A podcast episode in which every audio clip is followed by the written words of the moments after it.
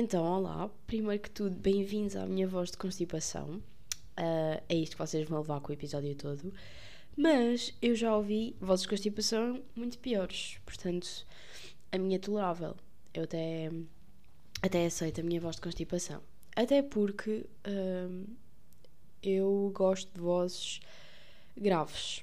Há pessoas que preferem a voz mais aguda e pá, eu gosto da minha voz, portanto, pronto, também não me queixo.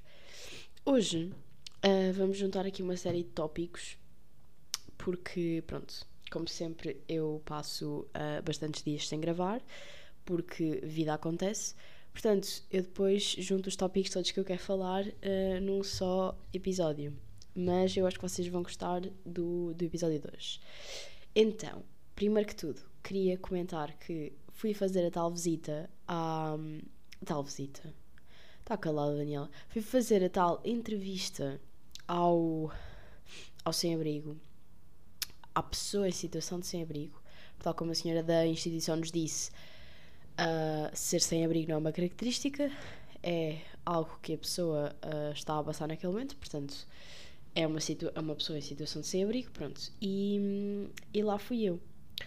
A situação que eu não vos contei ainda, acho eu, foi que uh, depois da, da, primeira visita eu fiquei extremamente mais empática com os sem-abrigo. Porque é o seguinte, uh, também depende da, da localidade do país onde vocês vivem. Mas, por exemplo, aqui há sem-abrigos e, e eu passo por eles diariamente na rua. Epá, que andam nas drogas. Vocês dão-lhes dinheiro, eles vão comprar bebida a seguir.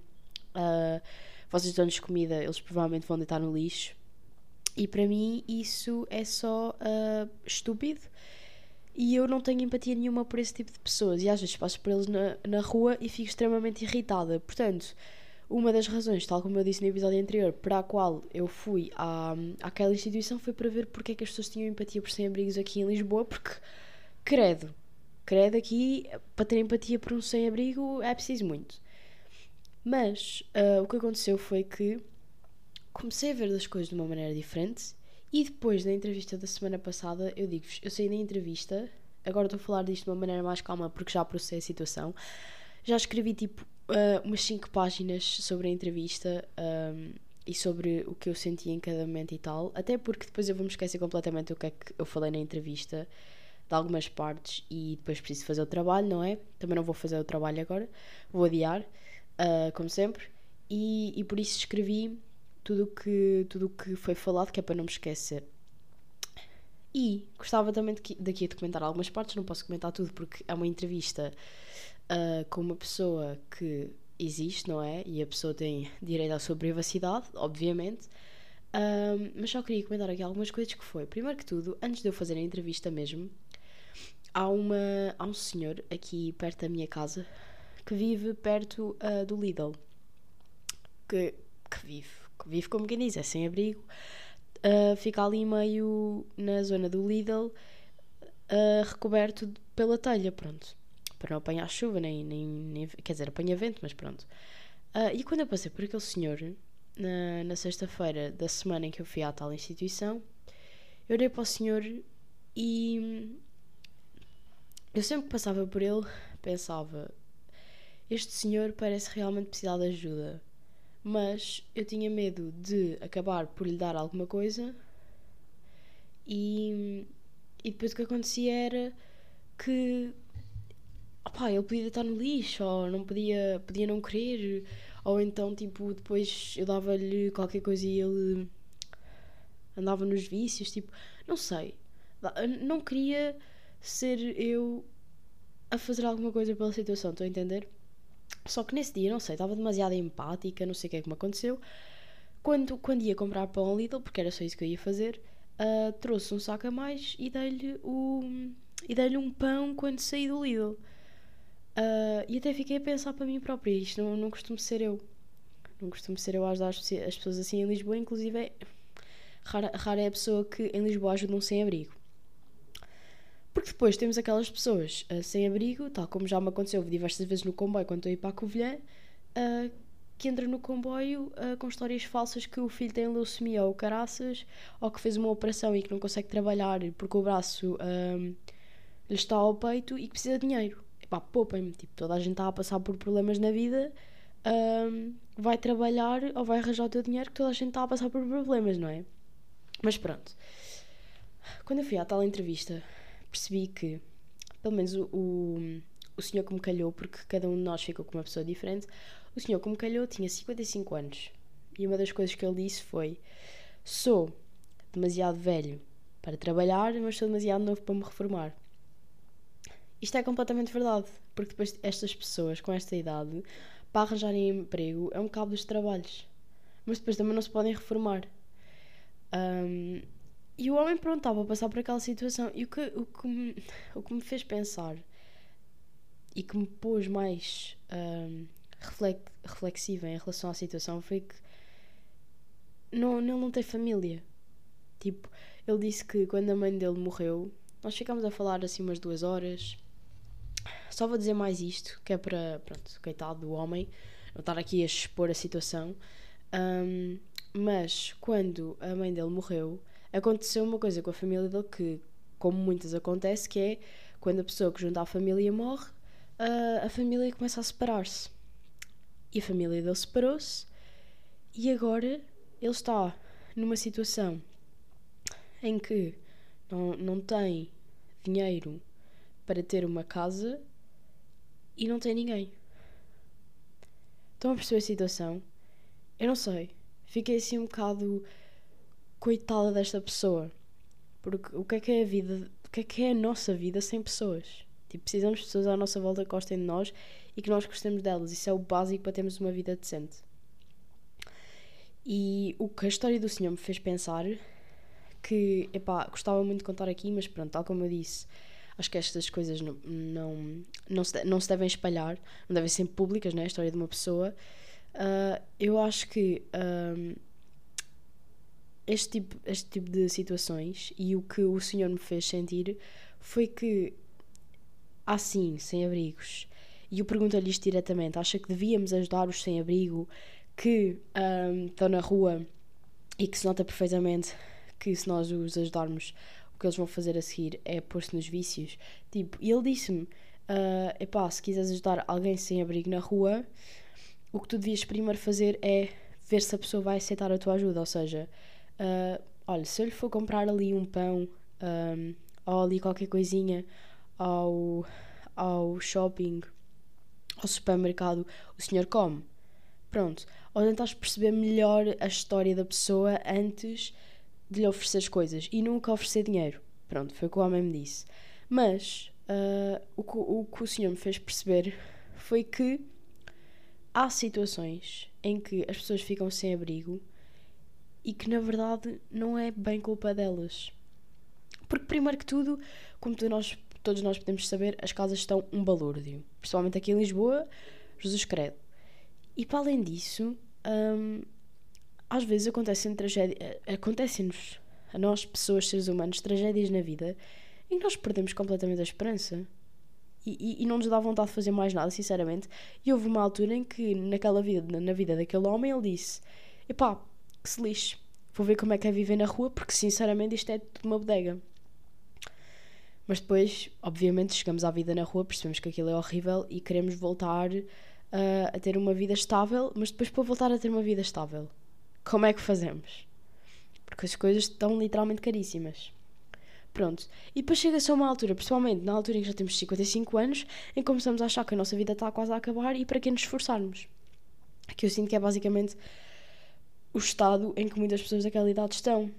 Então, a vida de, daquele senhor agora basicamente é tentar aproveitar ao máximo as coisas que tem. Tipo, ir tomar um cafezinho, ir, ir uh, fumar um cigarrinho, estar.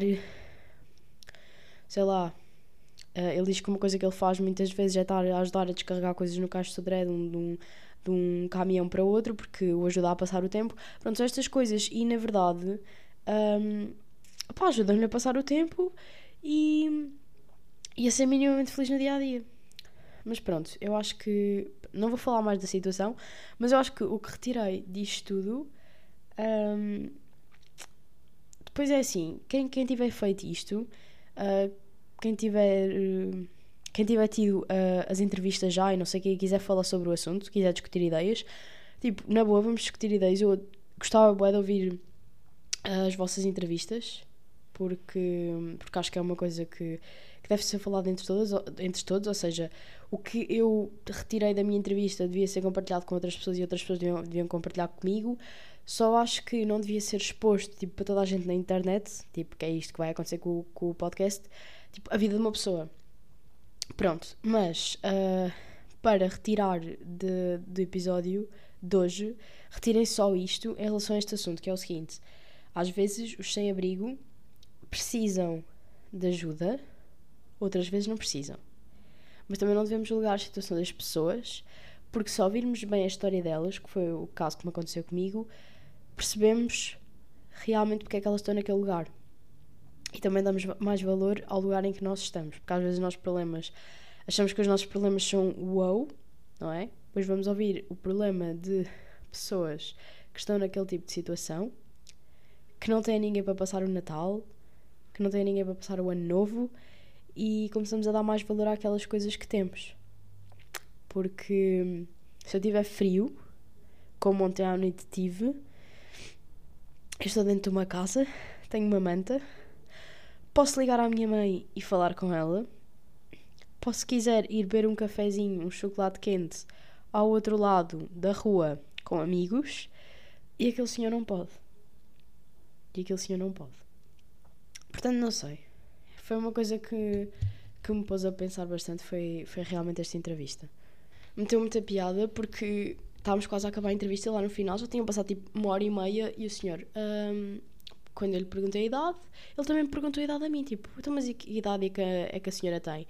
E eu, ah, tenho 18. E ele ficou a olhar para mim, tipo, embasbacado durante 20 segundos, do género, então, mas, mas, mas que formação é que a senhora tem? Eu, tipo, ah, não tenho formação, eu só estou no primeiro ano. Isto é tipo um trabalho para uma cadeira só. E ele ficou, tipo, embasbacado, que não acreditava que eu tinha 18. Mas pronto, não sei se é bom ou se é mau, eu achava que tinha cara de 18, mas pronto pelos vistos, para aquele senhor não tenho. Ah, e outra coisa que o senhor também me disse que foi bastante realidade, que foi que hoje em dia as casas em, em Lisboa são todas alugadas a estrangeiros e a turistas. Nunca. Porquê? Porque eles dão mais dinheiro, não é? E depois nunca, nunca há dinheiro suficiente para as pessoas em Portugal alugarem uma casa. Ou um quarto, no caso. Mas pronto, isso já é outro problema. Agora, em relação a outra coisa que eu queria falar uh, aqui no, no episódio, outra coisa que me aconteceu, porque epá, esta última, estes últimos dias em que eu não gravei episódios uh, fizeram-me dar conta de realidades à minha volta que eu sei que existem, obviamente, porque toda a gente sabe, mas não contactamos com elas diariamente. Outra coisa que me aconteceu foi: estava na padaria portuguesa, não é? porque, como sempre, vocês podem perceber pelos episódios anteriores um, que eu faço uma tour pelas padarias portuguesas de Lisboa. Estava eu na padaria portuguesa e um, a estudar e as pessoas que sentaram ao meu lado começaram a falar. E eu uh, não estava de fones nem nada, estava só pronto, a ler. Comecei a prestar atenção ao que eles estavam a falar porque eles começaram literalmente quase a gritar. Basicamente, o que estava a acontecer era um, uma mãe biológica estava a tomar um café com a mãe adotiva dos seus dois filhos, que já não contactava com eles há bastante tempo. Basicamente, pelo que eu percebi pela situação, foi que a mãe biológica voltou, pôs queixa em tribunal como queria voltar a ter os filhos para ela e, um, eles estavam a dialogar sobre isso. Mas o que me meteu mais a impressão disto tudo foi que os miúdos, um tinha mais ou menos a minha idade, diria eu, ou um bocadinho mais novo, e o outro tinha tipo 7 anos. E ele falava como se tivesse 20. Ele falava como se tivesse 20. Ele falava para a mãe biológica, dizia-lhe que não queria estar com ela, dizia-lhe que não aceitava uh, que ela tivesse feito o que fez e falava de uma maneira que se notava perfeitamente que ele perdeu a infância. Tipo, ele perdeu a infância por causa daquilo. Porque ele falava como se fosse mais velho. E ele tinha tipo 7 anos. E aquilo, não sei, aquilo mexeu um bocado comigo. Uh, no, naquele dia à noite até falei com a minha mãe. Ela disse: Daniela, tipo, não ponhas os problemas dos outros para ti.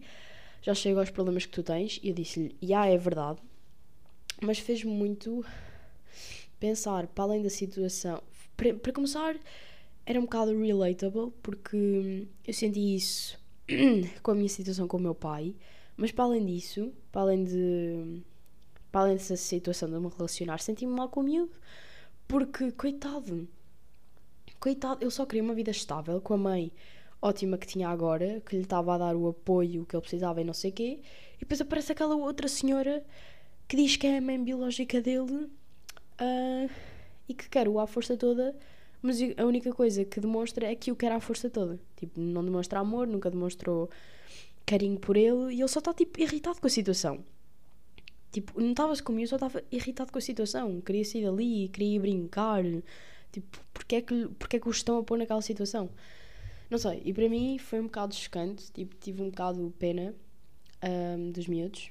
E pronto, é isto que me acontece nas nas study breaks. Basicamente é este tipo de pessoas com quem eu contacto. Como podem ver, a minha vida é super animada. Pronto. Para além disto, ah, outra coisa que eu fui fazer, porque pronto, nesta, neste tema de uh, contactar com realidades diferentes, fui a uma visita, um, porque nós tivemos duas visitas naquela cadeira que eu estava a falar. Uma foi ao Abrigo da Graça e outra foi a uma instituição que dá emprego a pessoas com deficiências visuais, ou seja, a cegos. Eu pensava que eu ia àquela instituição, ia ser tipo uma visita boa rapidinha, eu que ia sair lá e pronto, acabou. Tipo, não vai ser nada de jeito, não parecia nada de jeito. Estava eu bastante enganada.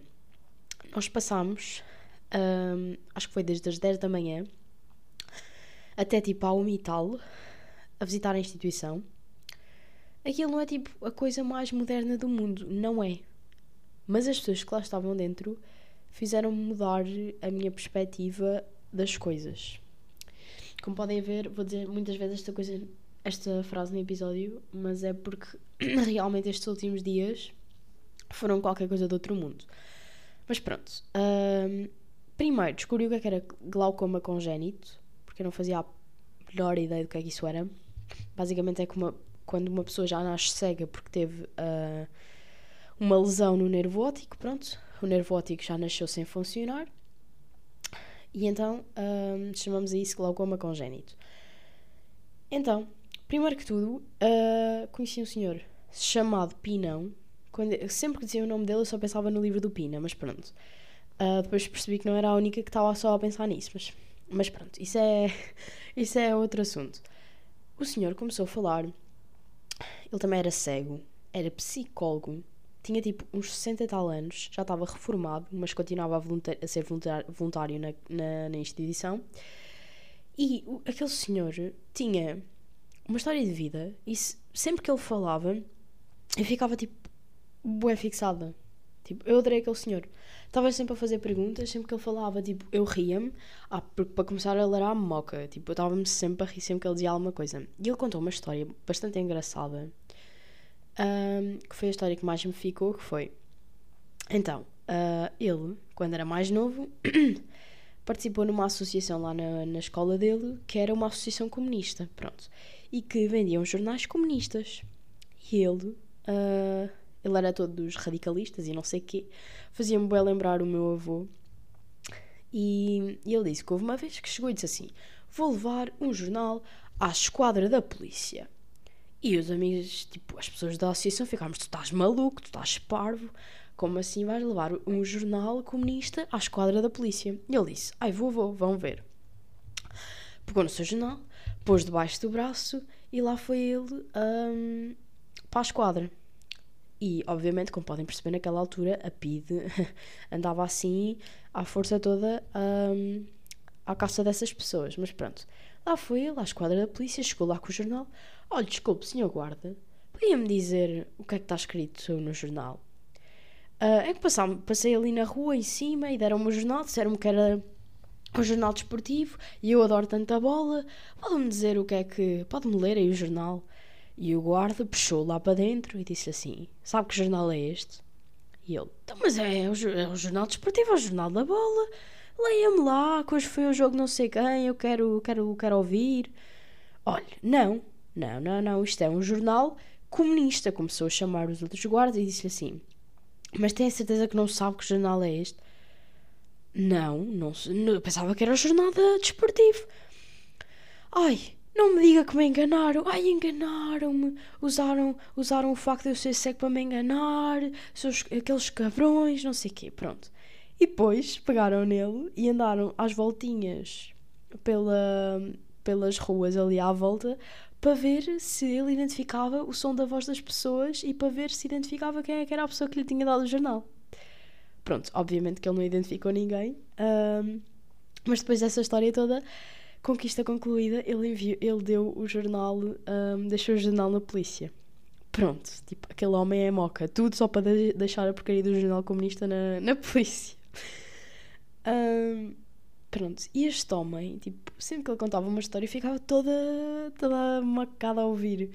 E o senhor era não sei, notava-se que tinha princípios, notava-se que sabia o que fazia. E depois ainda conhecemos a, a senhora que era mulher dele. Toda a gente que trabalhava naquela instituição era. tinha princípios, não sei. Tipo, queria estar ali a ajudar os outros, não sei. Gostei, gostei mesmo deles.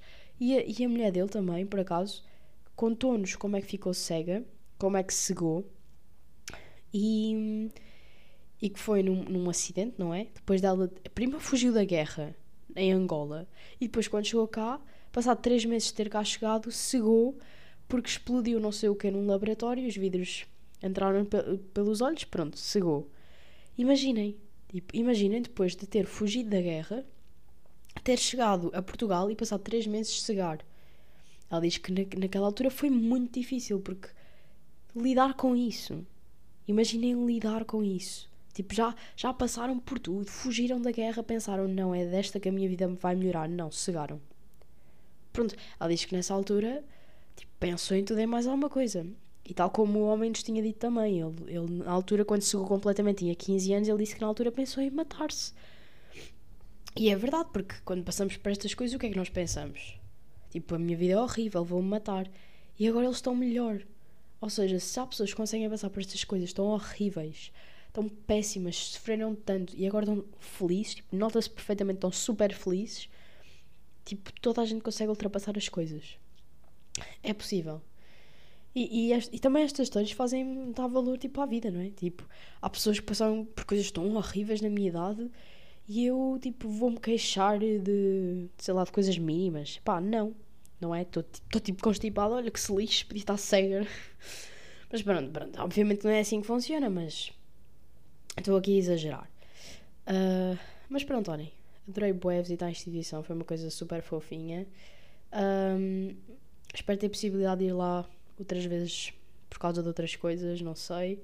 Vamos ver. Pronto. Uh, ah, outra coisa que eu queria falar aqui, acho que talvez também seja a última, porque já estou a falar aqui há 23 minutos. O resto deixo para o próximo episódio. Um, Outra coisa que eu queria falar era o Magusto, que foi a última festa que nós tivemos agora antes da oral, não é? Porque agora é estudar a sério. estudar a sério, estou com bastante medo da oral de anatomia, mas pronto. Um, lá fomos nós ao Magusto, que foi na quarta-feira passada. Uh, pensava que não ia haver castanhas. Afinal, houve castanhas, tipo 4 ou 5 castanhas. Estavam frias, estavam frias, mas pronto, houve castanhas.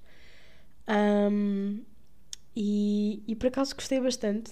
Gostei bastante da, da noite. Gostei bastante do espaço. Para o primeiro sítio que tivemos uh, um jantar que foi na voz do operário comparado àquilo, pelo amor de Deus, adorei aquilo.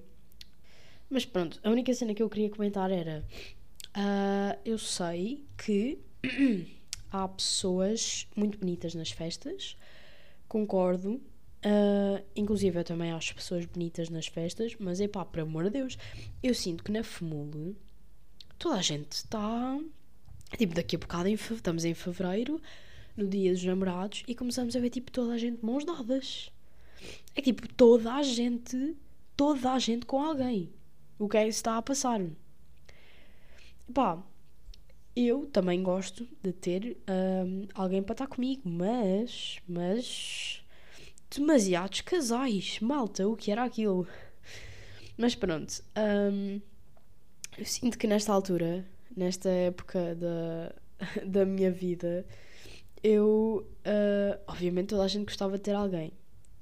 Toda a gente, não é toda a gente gostava de ter alguém, mas todos nós gostamos de ter carinho e ter alguém para estar ao nosso lado e tal e coisa. Um, mas eu sinto que mesmo que eu quisesse, isto é um bocado talvez triste de se dizer, mas sempre, mesmo que eu quisesse, nesta altura da minha vida, se calhar nem, nem tinha tempo para isso. Porque eu acho que a malta que está uh, na faculdade agora, tipo, é faculdades assim um bocado mais complicadas, tipo medicina, pode dizer que é, é difícil conciliar um, tempo tempo e estudo e etc., é uma coisa bastante complicada já quando somos só nós. Tipo, já quando é só uma pessoa na nossa vida, que somos nós, que temos que conciliar todo, pronto, todos os nossos hobbies, estar com a família, uh, comer, cuidados básicos de, de, higiene, estudar e não sei o quê. E, e depois juntar outra pessoa à equação é uma coisa bastante complicada. E às vezes há pessoas, que eu já tive já tive esta conversa com outra pessoa um, há uns meses atrás, que foi o seguinte: a pessoa estava-me a dizer uh, assim. Epá, mas não precisas estar com a pessoa com quem tu estás um, constantemente, não é? Tipo, podes estar com ela tipo uma vez por semana e eu disse assim: epá, mas como assim estás com uma pessoa uma vez por semana e consideras isso uma relação? Tipo, isso não é estar. Um, a, como é que se diz? A florescer a relação. Tipo, isso é só para dizeres que tens uma relação. E para mim, tipo, qual é o objetivo disso? Não sei, eu acho que quando nós estamos numa relação queremos simplesmente tipo estar a aproveitar aquilo, estar a melhorar a relação, estar a criar uma conexão, não é só tipo estar com a pessoa uma vez por semana, diria eu, pronto. E por isso é que digo, quando estamos numa relação temos que ter tempo para ela. E sinto, pronto, sinto nesta fase da vida, mesmo que eu quisesse ter isso, um, eu acho que não seria possível. Mas pronto, isto é só um desabafo. Digam-me as vossas opiniões, porque, uh, claro está, há pessoas, há pessoas na faculdade uh, de medicina a namorar, portanto, de alguma maneira elas o fazem, não é? Um, portanto, pronto, há opiniões e opiniões, também gostava de saber as vossas. Mas pronto, olhem, ficamos por aqui. Próximo episódio, talvez, provavelmente, vai ser outro daquelas curiosidades que aprendi em medicina, porque já tenho bué outras cenas para vos dizer. Tipo, curiosidades que aprendi em medicina constantemente a acontecer. Um, mas pronto, vemos no próximo episódio e beijinhos.